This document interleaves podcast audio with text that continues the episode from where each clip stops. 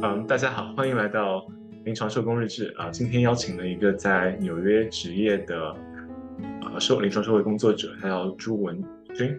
给大家跟大家打个招呼。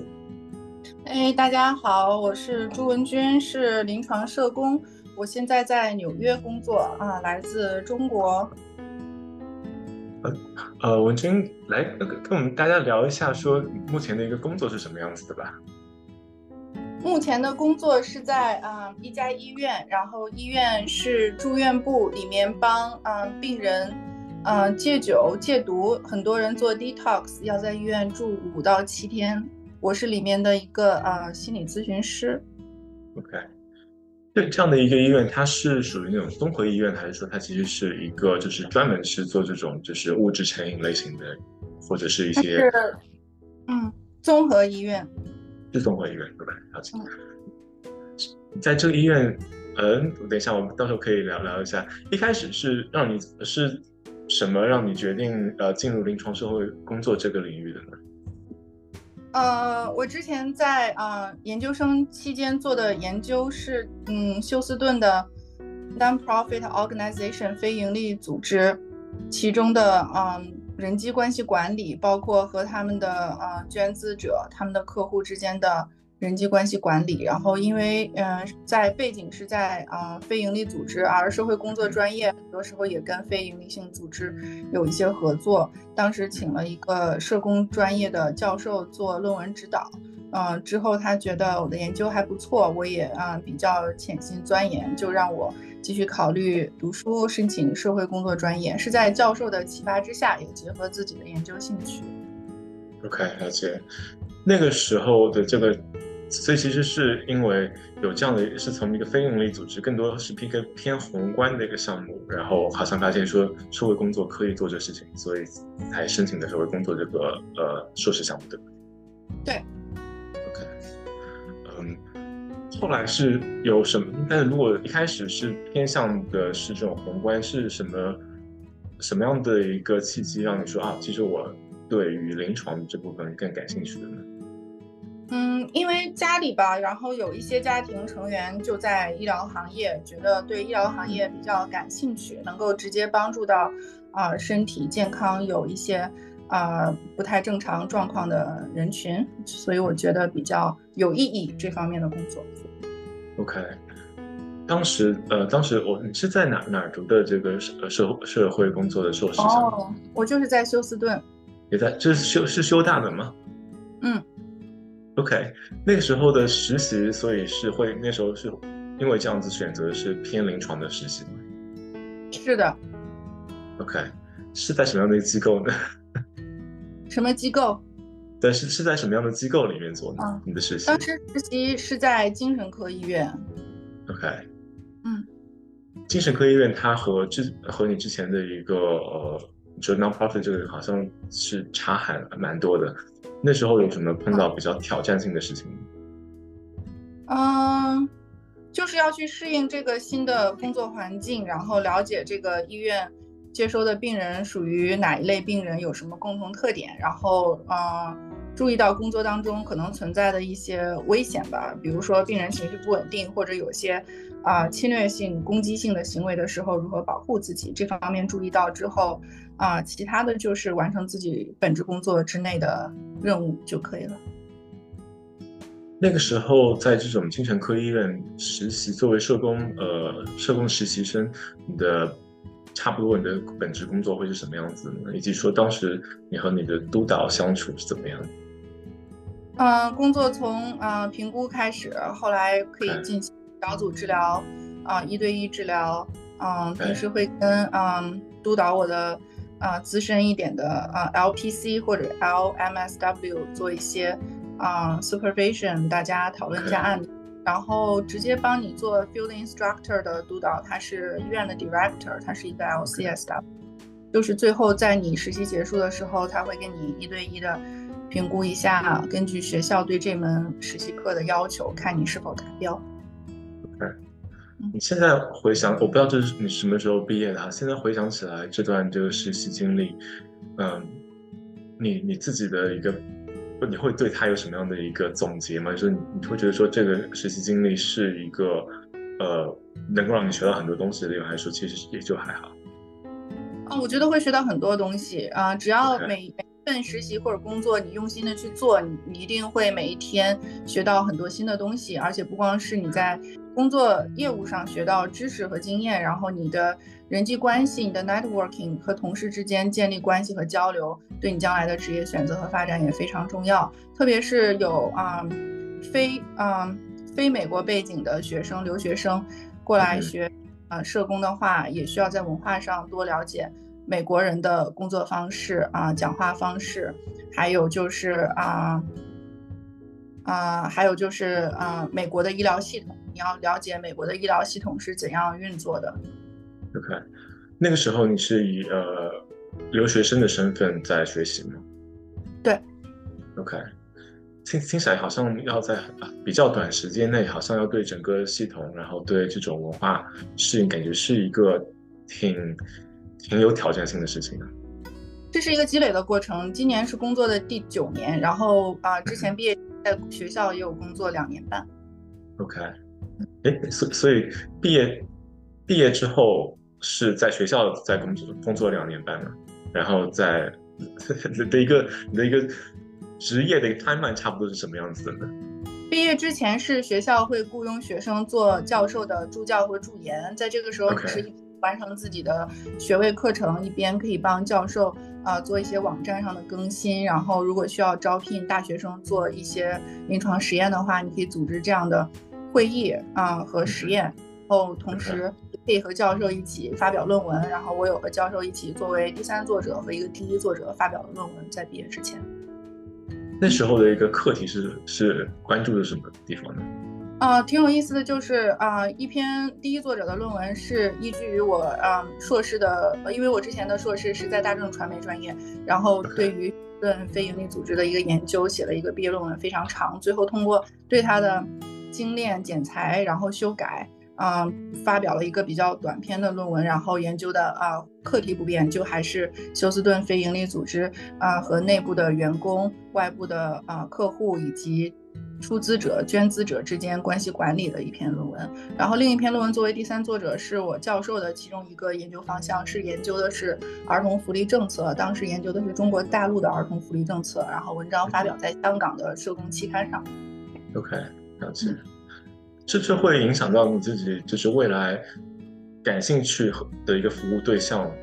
这个人群吗？还是说，其实你你现在的一个大概的一个服务对象是什么样子的人群呢？嗯，我现在服务的对象是成年人，全部是成年人。之前有在 private practice 做的时候，其中有儿童和一些青少年。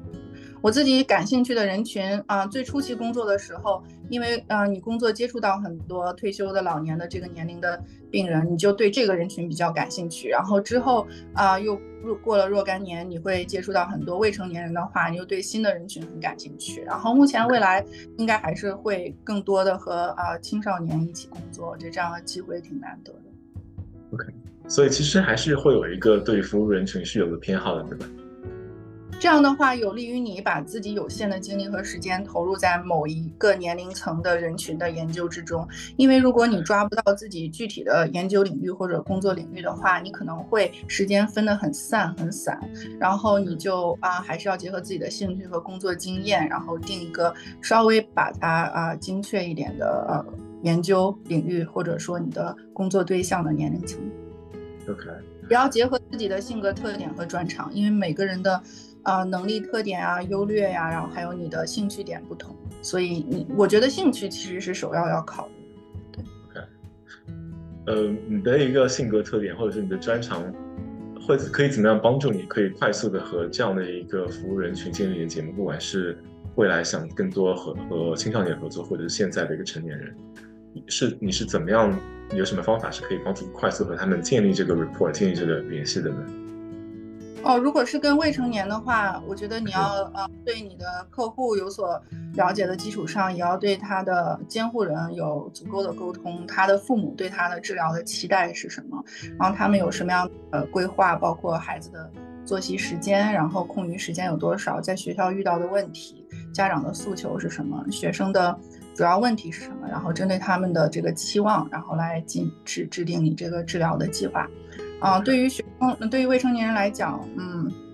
因为在法律上规定，如果他有自杀倾向或者他杀倾向的话，你是。呃，要立刻通知他可能会去伤害的这个人，然后你如果有自杀倾向，你肯定要立刻可以通知警察，可以通知他的父母。在这个之外的话，通常我会告诉呃客户，如果他是未成年人的话，你可以畅所欲言，然后不用担心你的社工会把你讲的关于隐私的东西告诉你的家长，因为我们只有在非常必要的情况下，然后才会立刻跟你的家长做一个沟通，所以建立一个信任吧，希望他能够啊相信你，然后通过几个。啊，会面之后可以能够讲出来更多的心理上积压的情绪啊和事情。成年人的话啊，你要跟他建立关系，很多时候你要了解他的背景。然后，毕竟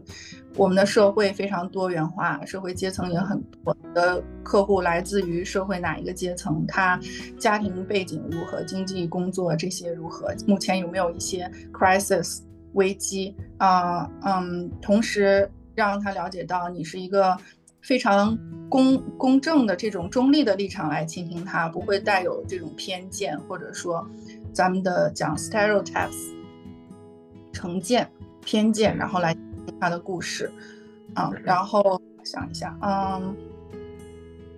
嗯，我觉得主要是这样，就是倾听很重要，让倾听是让对方信任你，然后能够畅所欲言，一个他他明白你很认真的对待他所讲的东西。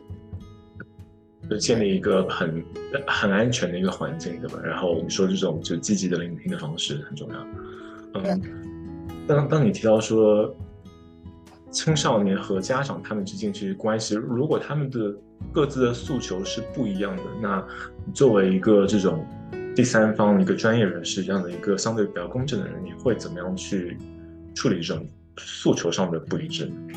通常会让嗯双方表达自己的意见之后，然后如何 meet in the middle，然后大家找一个折中的地方来同意对方的观点，互相理解。有的时候人出现分歧，就是因为对对方的理解不够。了解。所以听起来其实他是需要感觉青少年的这种治疗，它其实是会更加需要更多是一个整体作为家庭作为一个 unit 进行治疗的，而不是说单纯只对青青少年。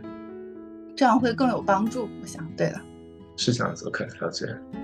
嗯，你你提你也提到说未来好像会更想和青少年一起合作，现在更多是成年人，所以你的未来的一个规划职业规划是什么样子的呢？未来的话，啊，因为嗯有一些心理治疗机构，他们采用了艺术治疗，然后在游戏中治疗孩子，比如说注意力缺乏呀、多动症，还有人就是运用了一些沙盘，然后去让孩子。在治疗过程中得以放松，我觉得这是非常好的、很创新的方法。所以以后应该会和同事团队一起，然后制定治疗计划，想办法让家长和啊未成年人都能够达到一个满意的这个结果。OK，所以还是会留在这样的一个呃临床社工的这个领域，然后在同样的一个这样的一个机构里面待着的。嗯，对。OK，嗯，现在在你目前的工作里面，我知道说其实呃。作为临床社工，我们都经经历了很多这种很棘手的问题哈。呃，从你现在就是脑海里面突然想过一个棘手的案例，会会会有什么样的会会回想起什么东西来呢？通常就是要保证，嗯，情绪不稳定的啊，有精神病史的病人，不要因为当时激动和暴躁伤害到其他的病人或者说同事，然后在。一般是你可以用 manual hold，用一些呃物理的肢体的方法来控制他的这种攻击性行为，啊，这些嗯同事都是经过统一的纽约州的这个培训的，然后会用不伤害病人的方法然后，保证病人本人的安全和周围人的安全。这个通常我觉得是要立立刻处理的事情。而且这所以这是一个以前经历过或者是见证过的一个事情。嗯，对。OK OK，那时候，OK，所以其实听起来是有，在其实在这种比较 intense、比较棘手的情况下，其实还是需要依靠一个多部门的一个配合。那你那时候你的职责是什么呢？嗯，通常作为女性员工，还有啊心理治疗师、社工的话，你并你也经过了这一系列的培训，但通常如果在人手不够的情况下，你可以加入啊控制这个病人的攻击行为。如果啊人手已经很足够的时候，通常是男性的呃员工啊在医院的话就是 technician 他们去做啊控制一下病人，带到一个可以安静冷静下来的病房。了解了解，嗯，在在你看来，作为一名临床社工，你觉得？哪些技能或哪些特质是非常必要的？然后以及说怎么样去发展这些技能和特质呢？嗯，你只要抓住自己的啊优点、自己的特长优势，然后把它发挥出来，发挥的更大。有些人可能比较适合 CBT 理性的这种治疗的方法，有些人。比较适合跟病人建立一些情感上的联系，或者病人本身也非常喜欢 DBT 这样的方法，你就用 DBT 的方法。还有一些啊，包括社工也有像啊 Art Therapist 一样提供一些小组治疗，你就根据自己的风格吧，然后去提供一个效果比较好的治疗方法。OK，你觉得你自己更适合是用哪种疗法，或者你自己的偏好是什么样子的？我自己可能用 CBT 比较多，而且我也会接受病人的反馈和教授同事的反馈。我有接收到曾经一个教授的反馈，然后因为有在课堂上每一个学生作为一个模拟训练，一对一的另外一个学扮演病人，然后提供一些心理咨询的方法。教授的反馈是他觉得我是一个理性思维比较强的人，所以我可能用 CBT 的方法会比较好。OK，所以其实是在求学过程当中。因为这临床社会工作是一个应用学科，对吧？所以其实听起来，在求求学的是呃求学的这个过程当中，会有很多来自呃专业的上面的一个反馈来帮助你去，好像 shape 在慢慢形成你对自己的一个职业的一个呃自对自己的一个觉察，然后怎么样去更好的服务对象，对吧？对，我觉得这个蛮重要的。所以很多时候在呃工特定的工作场所，你的团队团队之间的人际。重要的，你总能够从任何人身上学到一些你不具备的呃素质啊或者知识。每个人就是中国人讲，每个人都可能成为你的老师。三人行必有我师。了解，OK。所以这其实是很重要一点，就是说好像是需要持续的去学习，然后比较像是说我们这边好像会经常说的一个就是文化谦卑型。所以这部分谦卑东西好像的确在。华人里面本身就有了，所以这部分其实是一个我们可以值得去发扬的东西。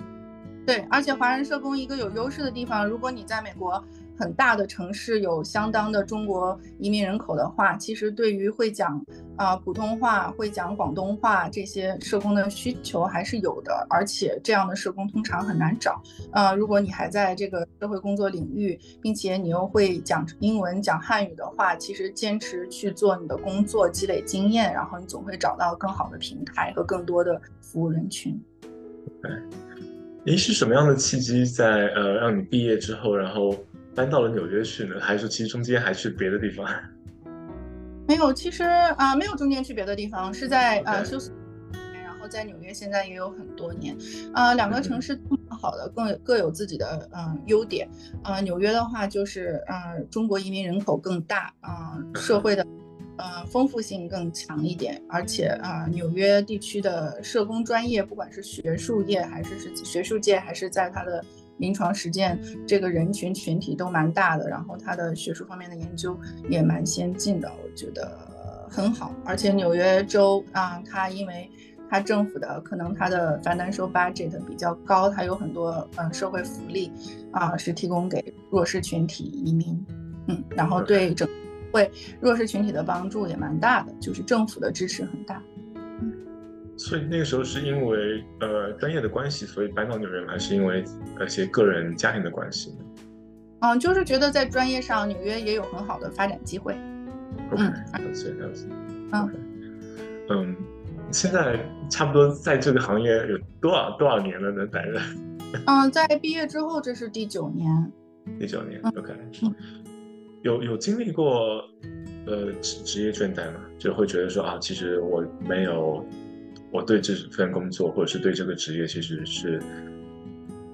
没有太多热情的，或者说我不能从中获得成就感，会会有过这样的一个状况。我想，包括我，还有包括我现在单位的一些同事，个别同事哈，然后同样一个问题就是说，你去啊治疗一些有 substance abuse 问题的人，很多时候他们可能来过呃同一个医院部门住院三十次，可能过去的二十年一直都经常过来，但他并没有改变这个问题，也没有好转。可能作为治疗的人员，护士啊、社工、心理咨询师来说，你会觉得，哎，是不是有一些挫败感？因为我一直在努力的工作，但是这个病人并没有一些啊明显的改变，所以可能会有这个挫败感吧。我觉得这个是大家共同的一个感想。OK，这会影响到你自己的一个个人生活？不会。OK，所以其实你是个人生活和这个专业生活其实是分得非常清的，边界非常的强。嗯，OK，嗯，当你当当你碰到的同事，或者是当当你自己感觉到说有这种挫败感的时候，你你会你是怎么样去应对这些感受的呢？其实永远你去表达、去抒发、和人交流，我觉得是一个很好的方式。另外就是保持你自己的爱好吧，自己的业余爱好啊。我记得有一个同事分享，每个人的。爱好不同，可能对我来说有帮助的爱好放松方法，对你来说不一定有效，所以你要找到适合自己的一个放松的方法。其实你就自然而然想说到了我下下一个问题，我就其实想问的是，对你来说有哪些你你自己觉得是有效的一个自我关怀的策略呢？我认为有很多，然后倾诉是一方面，看书，然后。的知识去解答自己的疑问，然后可以进行一些户外体育锻炼、室内体育锻炼，然后旅游啊，参加一些学术会议，我觉得有时候也能增长一些见识，解答一些疑问，并且认识一些新的同行。OK，了解。会会有什么样的一个障碍？说，就当我们当我们看这个职业倦怠本身，如果当我们有去处理它，它其实作为一个长期压力的一个累积，它会职业倦怠，然后它可能会。甚至进入一个临床诊断上面的抑郁的这样的一个状况，那像这样的情况下，我们可能就完全不会想动，完全就是就是非常典型的一些就自我孤立什么的，这些有经历过，或者说你会觉得说有什么样的方法是可以把人从这里面给拉出来的？我只是觉得，不管是心理学家，还是精神科医师，还是社工。是 LPC、LMFT 不同专业的人，如果你你做的工作就是接触到啊心理疾病的诊断，你应该对心理疾病诊断的一些要求和几些一些满足的条件非常清楚。如果你自己出现这些症状，并且你认为自己已经有一个病病症或者 diagnosis 诊断的话，你自己。可能会成为一个病人或者客户，自己去寻求专业的帮助啊，应该就可以了。哦，我也有见到过一些朋友和同事讲，可能因为生活中的一个危机，心理上没有我去进行一些心理咨询。还有一些啊，有两个啊，其他单位的同事是同行，他们本单位自己就会提供一些大家一起开会啊，这个过程中你可以 vent 讲一些工作中不太愉快的事情，可能当时就排解掉了。OK，所以其实这个工作场所能不能给你这样的一个空间抒发的一个机会，其实也很重要。对啊，自己也可以制造。如果你是年轻人，然后有颗年轻的心，你觉得这个东西应该有，但你的工作环境还没有，你可以自己去创造。这个会是在一个说啊，我自己经历职业倦怠了才做这事情，还是说其实一开始就需要有一个很主动的看有哪些东西可以帮我们预防这种预防这种倦怠呢？我觉得你就是保持嗯生活的平衡吧，然后任何时候，生活并不是一面，而是多面，你可能要照顾到多方面的人和因素，而不是说你只是把自己的眼界可能狭窄了，只看到其中一方。了解。嗯，我我我记得现在我们是二零二三年对吧？然后其实美国的疫情比较开开始好像是二零二零年的三月份。一直到我不知道，我不知道它具体一个大流行具体是什么时候算是结束了哈？这个会影响到一个你的工作吗？嗯，医疗你也说到你在你说到你在医院工作对。医疗行业在疫情期间，你不管这个疫情有多么严重，每天确诊人数上涨的有多快，你都是没有任何一天会停止这个工作的，是一直都要都要运转的，这个公司也好，医院也好，而且可能在这个时期，医疗行业的啊组织和他的员工却显得更加重要了。你更不能够就是停止工作或者说懈怠。我想，这个时候大家就是学习新的知识，你如何预防新冠，然后如如何去照顾。患了新冠的病人有一些防护措施，即便有些同事可能感染了新冠，然后他会跟你分享我的症状大概多久，啊，我阳转阴，然后我之后多久，我的后遗症持续了多久，大家会分享。这就会影响到你自己吗？刚听到这些，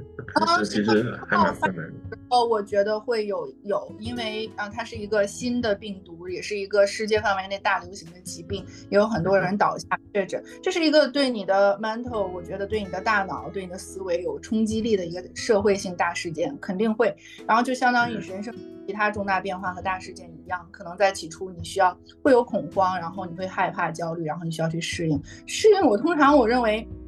你就是去。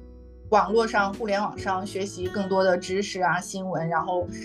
呃，emergency room 急诊部门的人、护士、医生是如何啊处理这些呃可能高传染性的新冠病毒？他们是如何做防护工作的？如何照料这些病人的？因为我认为所。然后，不管是你生活中遇到的呃危机问题，还是这种社会性的问题，疾病大流行，这都不是一个少数群体的问题，是很多人可能有共同在面对的问题。所以，就打开你的眼睛、耳朵，然后接收信息进来，然后了解一下这个世界现在变化的有多快，然后有哪些新的东西。即便可能有新的问题、危机产生，但是它人类都是在寻找新的解决方案。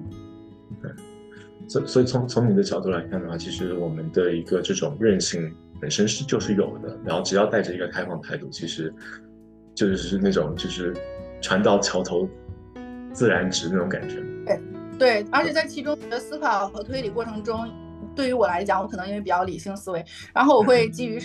基于研究成果，而不是可能有一个小道消息啊，或者哪个偏方啊，或者你自己想象的，我觉得。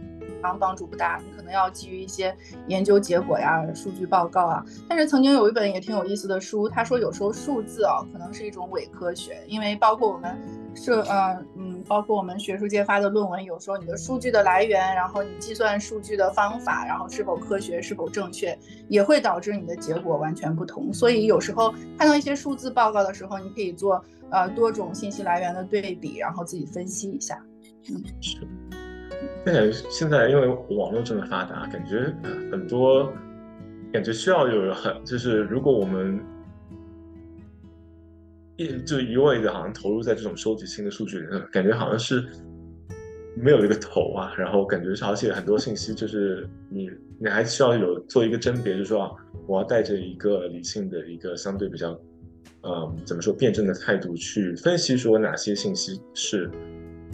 它的一个来源是可靠，哪些不不是不可靠？感觉听这听起来其实还是很累啊。对，可以分析得出来。然后它是由哪家媒体报道的？这家媒体媒体有什么样的政治倾向？然后这个新闻采访它是一个文字稿，还是说它是一个直接视频采访？当时采访了这个医生、医生一线一手的信息资料来录制下来的。嗯，可以对比一下，而且有些可能是在社交媒体上，但你认识这这位药剂师，你认识这位医生，这是他在新冠期间啊切身体会，然后他自己的一些嗯分析和研究，他可能会发在社交媒体上。是。但其实你也提到了说，这数字它其实可能是有偏差的，所以其实嗯。我知道我们在临床社工这个行业经常会提到说，要是循证的一个实践，对吧？是 evidence-based practice。嗯，但你同样你也提到说，其实有现在有很多不同的创新的方式。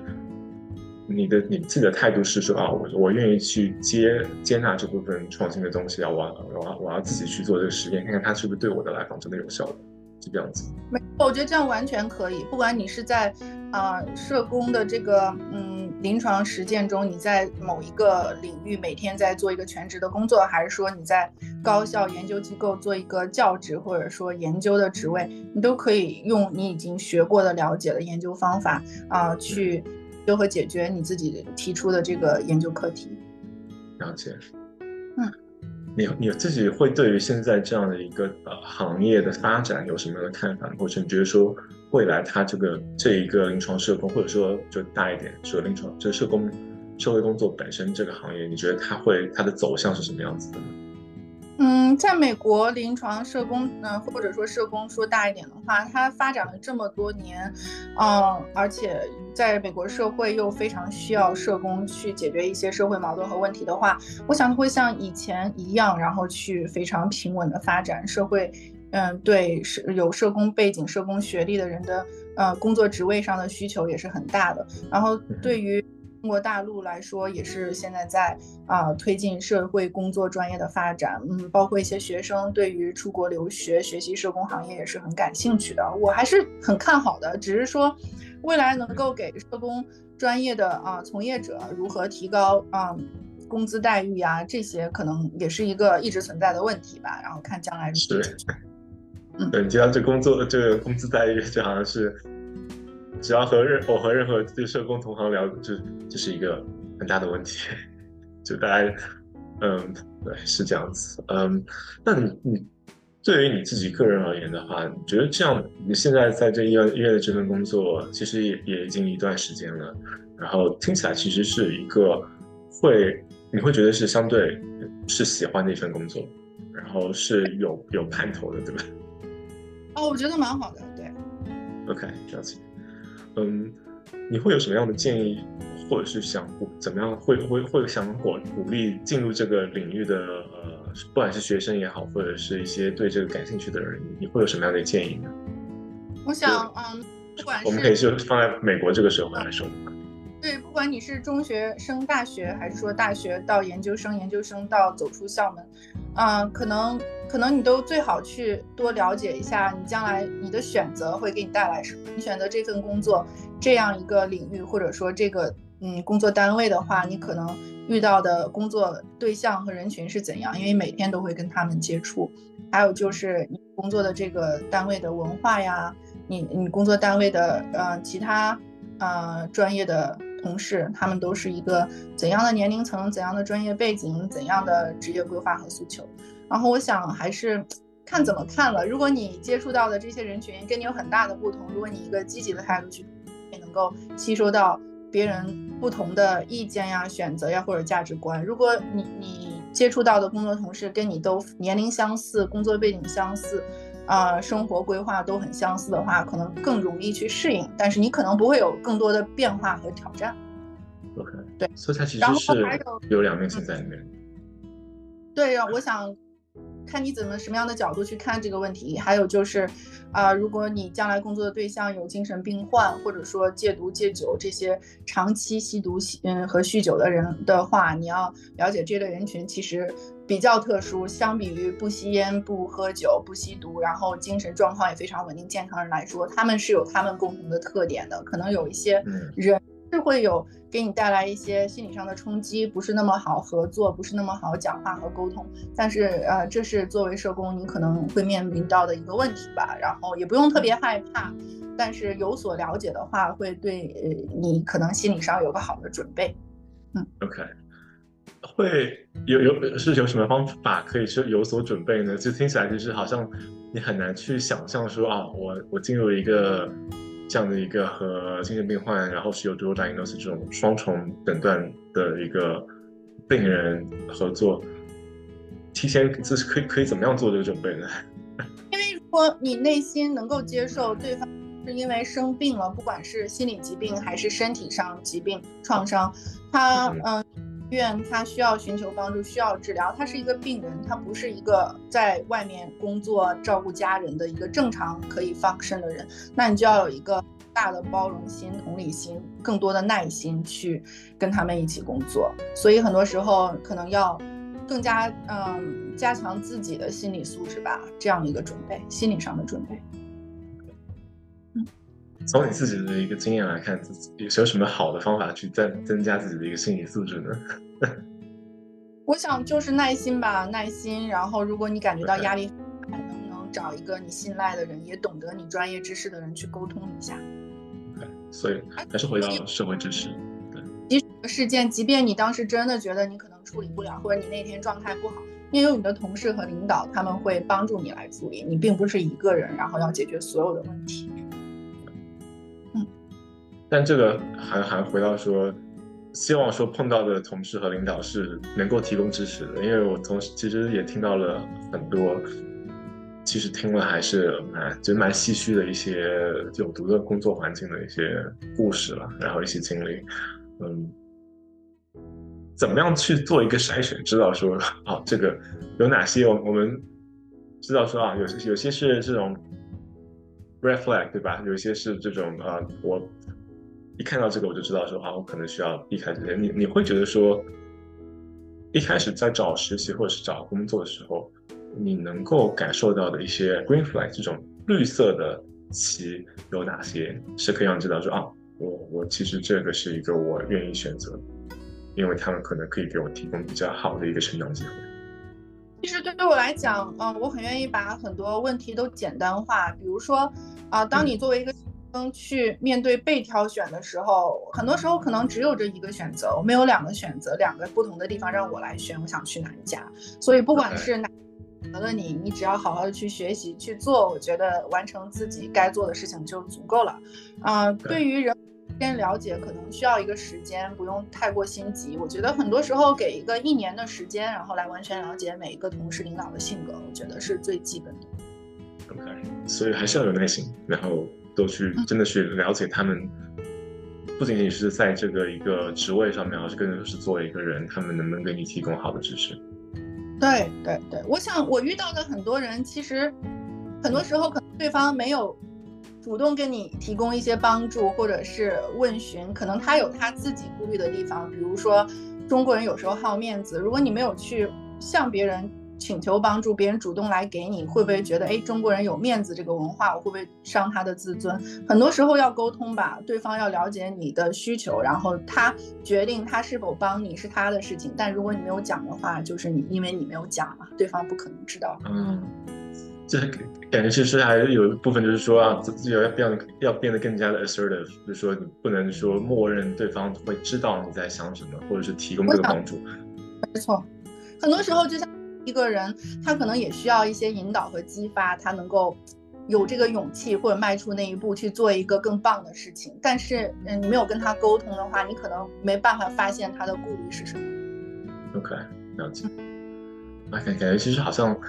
会回到很多很基本的，回到沟通，就是虽然大家都在说啊，其实到最后是还是关于一个沟通，还是关于一个人际关系在里面。对对，但是这个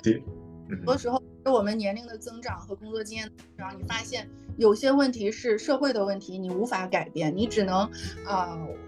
只能去抱怨一下，或者说跟大家。讨论一下，但你无法改变这个问题。但有些问题可能你通过一次、两次、三次的努力和尝试是可以改变的。所以很多时候，即便遇到一些挫败感或者说不尽人意的事情，还是要呃鼓励自己啊，自己还是有可以改变现状，然后改变存在的问题的这个能力。毕竟还算是很年轻的一代嘛。我想，呃，参加你的 采访还有收听你的 podcast 的人都是很年轻的一代，然后应该对。充满信心，对。如果如果我们都没有信心去做任何改变的话，那现状和社会更不可能发生改变。而且，所以是其实还是有一种回到这种社会工作这个行业的本质，好像还是说啊，我需要对自己或者是对社会是有希望的，然后我是要有这个勇气，或者说要做出一个承诺，变成这种 change agent，就变成就是能够促使希望呃促进这种。改变的一个，不管什么螺丝钉也好，或者是呃工具人也好，对吧？没错，可能因为我的家庭，呃，我的长辈对我的教育观念，他们比较希望，呃，我成为一个很有主见和个人观点的人，所以我我讲话会有比较直接的特点和强烈的个人色彩。如果有些内容不太适用于其他的同学或者是从业者，然后大家可以结合自己的状况去调整，也可以否定，可以否定我提出的观点，因为我觉得很多的主观性的观点都是有待大家讨论和甚至是 debate。对。那我我觉得这样子有有这样的一个长辈或者是这样家庭能够鼓励我们去更主动，或者说去独立思考，我觉得这好，这其实是一个挺挺幸福的事情。嗯，对，还是要今天讲的很多东西可能只是个人经验或者个人观，它不一定是一个有普适性的东西。就像成功学，国成功学其实可能一百个人都去读了，你也不见得有九十九个人可以行得通，所以还是要结合自己的特点、自己的工作经验和自己的人生追求，嗯，然后去制定自己的计划、成长计划吧。对对，那时候其实我我在我我那时候就是录录一系列和不同的呃社会工作者这个访谈，其实也不是说啊我我们要去。找到一个共性，或者说我们要去把它变成一个成功指标，更多只是说啊，这是一个我经历的事情，如果能给别人带来一些参考最好，如果不能带来参考，但至少我的故事是值得被听到的。而听你你你，我觉得你的一个经历就还还还蛮神奇的，就有一种因为我对。我觉得其中也有很多偶然性在里面。人生嘛，很多时候我们不知道明天发生什么，然后接下来出门会发生什么。很多时候，你有这种不确定性，如果你，呃，因为不确定性产生了太多的焦虑和不安全感，可能对你是一个不好的影响。但是如果你去接受和适应这种生活的世界的不确定性，然后去发现其中可能会有好运降临，你运气很好，会遇到哪个人帮你，这也可能是一个非常好的转折。看你怎么看待。是。哎，所以所以很好奇，你要这个运气的事情，好像运气是，如果不像不往玄学的方向看啊，但感觉其实是一个说，它是一个不可知的东西，然后只是说这种不可知是在于我们认知层面上的不可知，但不代表说，它它就是一个完全随机的事情。很多时候，随机的事情，很多时候很多的不确定性，把它集中起来，就可能有一些规律在里面，对。对，只是我们所在的一个位置，可能在当下会觉得它就是不确定的，就是完全没有任何规律的。但不代表说从更长远的角度来看，它其实可能是有规律可循。只是说我们能不能接纳说，在当下我们就是眼界是有限的，然后我们的精力或者是我们知识是有限的，然后对，这是作为一个个人、一个普通人的生活和工作来讲，作为一个。单位里面、群体里面，那取决于你的职位、职位的高低，你控制你的权力的范围的大小。权力范围大、职位高一些的人，他可控的事情就多一点。然后你如果是一个比较新的人，然后你从底层做起，你可控的就少一些。特别是你工作上，还有你生活上，呃，你即便有你自己的想法、预期和期望，但是很多时候我们。呃，和另外一个人再亲近，或者说工作上的关系再紧密，你也很难去决定别人的决定，对不对？所以别人的决定如何发展，也会影响到你下一步会如何发展，或者是你把它对比于，呃，消费者市场啊，每年中国经济学家对市场的消费啊走向的一个预测，很多时候你可能会接近，但你不可能，也可能会错误，但你不可能真的是能够预测到大家如何消费。嗯。就这样想的更近一点的，就是像我们的那个天气预报也是一样，对吧？就是有的时候我们能够越来越准确，但是它可能还是和真实会发生的事情是不一样的。那我们能不能？但是这个没有关系。其实，在美国生活的越久，越让我觉得人和人之间情感纽带、情感上的联系、帮助和支持非常重要。因为你不管世界如何变，如果你们的情感纽带和家庭成员之间和朋友之间的情感纽带在，你就多了一份可以依赖的力量，或者他们会有时间和心力帮你分享更多他们的经验，这个很重要。对对，跟跟好像更多这些都是说在。事情走向都还不错的情况下，可能没有那么我们不太会注意到这些东西，但好像是一旦开始有一些比较困难的发生的事情的时候，好像这些都是一个一层层的保护网。可以这样讲，让自己的生活更平衡一点、丰富一点、稳定一点，是我的追求。嗯，也不排除有些个体、有些历史上的人物和现代的人物，他就是追求一种新鲜刺激、环游世界，这样人也也生活的很好。你要了解自己喜欢的、自己快乐的事情是什么。你会觉得说，这个是在我们进就进入这样的一个助人行业之前的一个准备工作，就是更已经足够好的了解自己想要什么了。我想是的，因为嗯，除非就是，呃，情商双商很高的人，可能很小的年纪就很了解自己将来需要想做什么，生活什么样子。大多数人，普通人来讲，我们都是边做边学边成长。OK，所以它不是一个必要条件，它是说我们是可以说一边，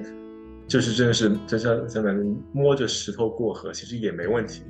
对我就是希望每个人快乐的去做自己的工作，然后保持这种热情和兴趣，嗯，不用急于求成吧。很多时候让生活慢下来也是非常好的一种节奏。OK，你会觉得说现在的一个社会环境是更快了吗？或者说更加的功利或者是浮躁了吗？哦，整个社会是的确是这样的，因为不管是中国还是美国，嗯，大家的生存压力更大了，呃，生活成本更高了，呃，更呃你的劳动、你的努力变现更快，然后很多时候来自于经经济和金钱的压力，这个时候其实。不要忘记自己，嗯，作为人来讲，我们还是有动物的属性，然后了解一下自己内心的需求、身体的需求、精神的需求，啊，什么样是让自己呃心理上、身体上都非常健康的可以发展的这个方向。因为我是有了解到一些人得了焦虑症、抑郁症这个东西，你能够完全康复治愈的话，是一个很大很大的挑战，所以。呃，最好多关心一下自己的身心健康，尽量让自己不要走，不要走向那种疾病的发展方向，让自己的生活多一些幸福和快乐。对，这这其实说说的其实是相对比较简单的，但实际上还是有很多很多工作要做的。然后包括说去了解说真的可以帮助自己，真的能够让自己快乐的东西是什么，而不是说啊这个是。社会或者这是其他人告诉我说，我做这个我应该做些事情，这是快乐的，就好像回到你刚才说的那个自我关怀，不同的人对于自我关怀的一个策略都不一样，是这样，是对。适用你的不一定适用于别人。说的节奏很快的嗯社会，然后很现代化的社会，很工业化的社会，我们是会忘了这种很简单的东西给我们带来的快乐，比如说你小时候喜欢做的那些事情，对，然后嗯。对，不要忘记自己本来就需求、追求和需求的那些东西。就像你工作赚钱，想给家人提供一个好的生活环境，给自己一个好生活环境。但是如果最后你没有找到一个平衡点，让你的家人因为你工作很忙碌，受到了一些冷落，甚至是伤害的话，就是没有达到你最初的那种愿望。其实从我们的这个对话里面听起来，其实是对你说的这种理理性是。一个你的优势，对吧？然后包括你也提到的说，很多时候其实是你会带着一个科研的态度，或者这种比较科学的态度去观察好像周围的事人事物，以及说我们经历的东西。如果从还有一点想补充的是，刚才有讲焦虑症，除了自我关怀，你尽量自己不要陷入那种。啊，心理状态之外呢，不可否认，有些人是在啊儿童时期、青少年时期就已经确诊为抑郁症了。有些是来自于你的基因、你的遗家族遗传，嗯，有的人家族遗传，但可能他这个个体每个个体都是独特的，他有这种抑郁，很早出现的这种这种问题。所以有些时候也不是说，呃，这是我们一个良好的愿景，但不是说每个人都是面对着这种状况，有些人的状况可能更糟一点。这也就是说，有时候。即便你面对的这个客户，他经历了很多很悲惨的事情，啊，你也从他，你也觉得你能感受到他的痛苦，但是尽量不要讲说，哦，完全可以理解你。其实没有任何一个人可以完全理解另一个人，因为没有经历那些事情。呃，还有，如果你服务的对象是一些离生命的终点比较近的人，不管是因为疾病啊，还是因为他年纪大了，很多时候我的同事讲，甚至连每一个嗯 holiday 节假日。他们都不敢去，啊，有的时候可能他就是孤单一个人，可能他就是不知道下一个圣诞节他还能不能活到那个时候。所以在我们看来，节日给我们带来快乐和回忆的，呃，事件是节日，但是对于另外一些人群，对于他们来说，可能会让他们心里很悲伤。所以我们还是要尊重这个人的感受和想法。然后除了理性的来分析一些社会工作领域的问题和自己呃工作生活中的问题之外，呃，情感呢？在于在很多的同事和客户上也也占了很多的主导。比如说一些人他不停的喝酒，不停的呃吸毒，他认为就是因为他的人际关系、他的情感关系出现很大的问题，处理不好，或者说亲子关系。所以啊，我也有看到啊，人类的情感对一个人的决定、一个人的生活的影响有多大。了解。你刚才举的这个例子很很有趣啊，就实际上是。不管是用什么样的物质，好像我们大脑好像其实是在尝试做任何事情来帮助我们去把这个痛苦给减缓掉，所以它其实是一个就自叫什么 self medicate 就是自我服用药物的一个方式，只是他想要去摆脱这个痛苦本身。嗯，是的。OK。然后你提到的，其实这个时候它的相反面，或者说治愈这样的一个良药，可能是一个和他人的连接这种关系在里面。对的。嗯。有可能。但你说这个关系也分有益的关系和无益的关系，对吧？如果他们他的一个现有的一个社会支持系统里面，其实大家都是呃一起嗑药的，然后其实也不会有帮助。对对，很多嗯这样的人还生活在一起，可能是因为一种习惯离不开对方，其实还是会在一起。对，所以。感觉其实它是一个非常复杂、非常大的一个议题在里面。这个，除非你说从精神科和人体生理学来考虑的话，它就是药药物对它呃身体的作用之后产生了这种依赖嘛。其实对于他们来说，的确很难呃停止使用这些毒品。OK，是。所以即使说会复发，就像你说，有些可能真的是。过去三十多年的，就是就会来很多次，可能大家同事什么都认识了。但这样子，其实，在某种程度上，知道说有这样的一个组织，有这样的机构，有这样的一些专业人士，他们其实我我们作为单纯只是作为他的这个人生经历的一个见证者，其实这好像也也是一份，也是一种 privilege，就是是一种就是特权在里面。对，是这样。OK，哎，还有还有，反正好像我好像没什么太多问题想想问的，你有有什么想法？嗯，我觉得呃，如果啊通过啊通过博士的这个嗯访谈节目，还有你的呃公众号，能够帮助更多对社会工作专业感兴趣的人，我觉得这个意义还是很大的，也包括有一些呃能够看到你的。Podcast 有的能读到你的文章的人啊，可能会解决他心中对于啊心心理疾病的一些疑问，甚至是给他一些可能更大的嗯勇气啊，给他更多的知识来啊接触到这个行业的服务，嗯会更好。因为我也收到过一些私信，有些人。可能说，我认识的某某某个人，然后出现一些心理问题、精神疾病，但是不知道如何去治疗，如何寻求帮助，然后对药物也不是特别了解，然后我们可以提供这个平台，然后让不管是可能有症状的病患，还是说想在这个行业，嗯，做这个职业啊，甚至是长期做这个职业的人，提供一些信息，我觉得意义都蛮大的，挺好的。谢谢你哦，强邀请我。对，其其实我觉得我们好像很很早之前是，呃，LinkedIn 上面就呃好像是加为好友了，然后就好像是你感觉感觉一直没有机会说去更好的了解说你的工作是什么样子的。嗯，如果有一些呃听众或他们觉得说啊，他们可能需要一些对于你目前的一个工作想要。更深、更更更深入的了解，或者说跟你取一些经，有什么样的方式、合适的方式是可以联系到你的吗？